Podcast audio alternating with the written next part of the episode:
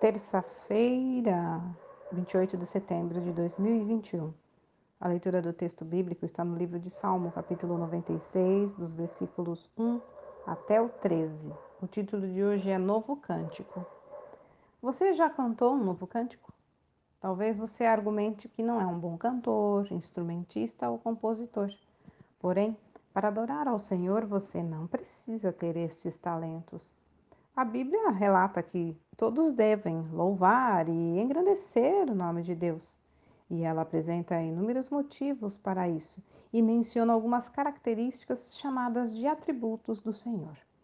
Muitas vezes, ao contemplar a sua glória e perceber algo dele que até então não se tinha visto, ou ao viver uma experiência profunda com ele, brota no adorador a vontade de exaltar esse Deus tão maravilhoso e poderoso.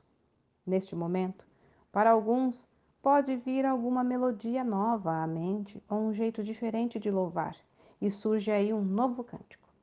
Porém, isso também pode acontecer quando você ouve uma música ou um hino bem antigos e de repente aquela letra faz sentido para você de um modo que nunca tinha acontecido antes.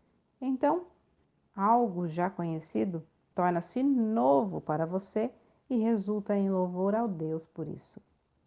Apesar de a música ser uma das ferramentas mais óbvias e usadas para expressar louvor e gratidão a Deus, estas são muito mais do que ritmo, harmonia ou afinação.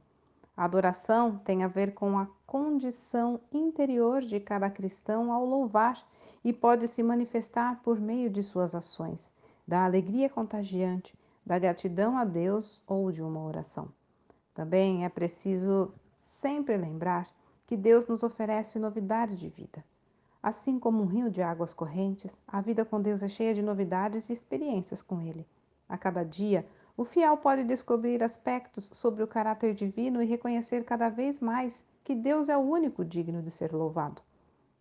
Com música ou sem ela, com voz ou sem som, os cristãos de todos os lugares podem e devem adorar a Deus com todo o seu ser. Olha, muito mais que palavras novas, um novo cântico tem a ver com a condição do meu coração em relação a Deus. Texto retirado do presente diário da Rádio Transmundial, edição 24.